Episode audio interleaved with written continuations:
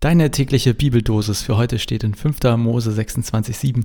Der Herr erhörte unser Schreien und sah unser Elend, unsere Angst und Not. Und aus dem Neuen Testament, aus Lukas 18, Vers 7, sollte Gott nicht auch Recht schaffen, seinen Auserwählten, die zu ihm Tag und Nacht rufen, und sollte er bei ihnen lange warten?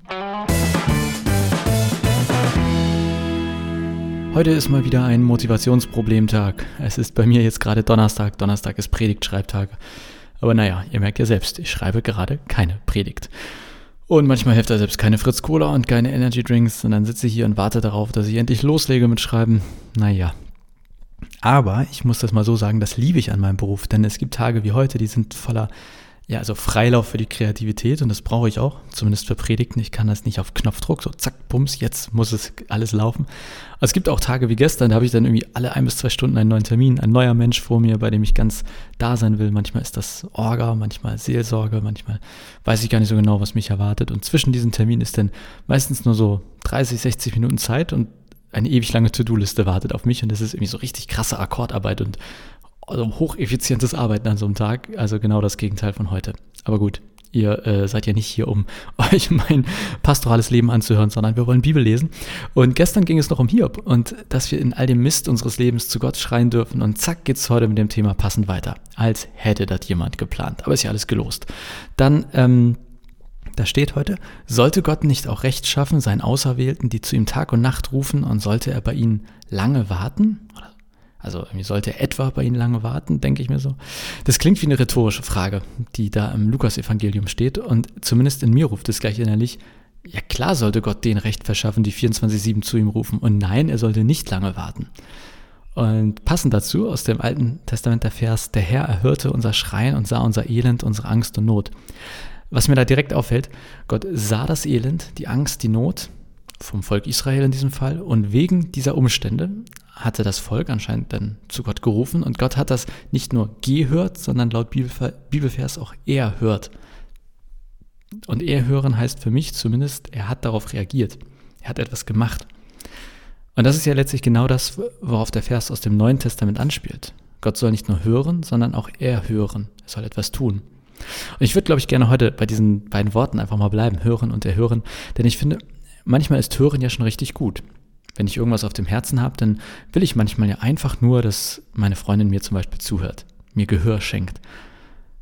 Und ich will dann auch gar keinen Rat, ja, ich will aber echtes Zuhören. Und das hilft mir auch oft.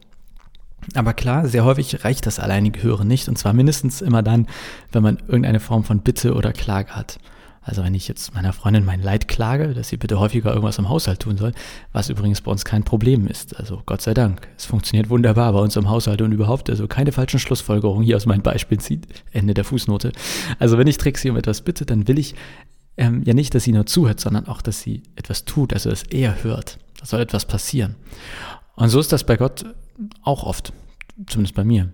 Dass ich mir das wünsche, hey, ich habe dir jetzt was gesagt, Gott, und also toll, dass du es gehört hast, aber ich möchte, dass du es eher hörst. Faktisch, in der Realität erleben wir, glaube ich, deutlich häufiger ein Hören als ein Eher-Hören. Ähm, und ich würde eine Sache, eine Sache möchte ich heute stark machen. That's life. So ist das Leben und so ist Gott. Nicht immer werden meine Bitten von meiner Freundin erhört und umgekehrt natürlich auch und bei Gott genauso. Und das war auch schon in der Bibel so.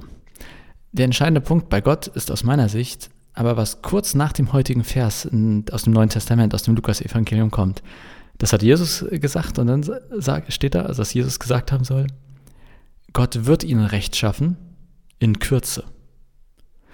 Gott wird dein Gebet erhören in Kürze. Und dieses in Kürze ist der entscheidende Punkt.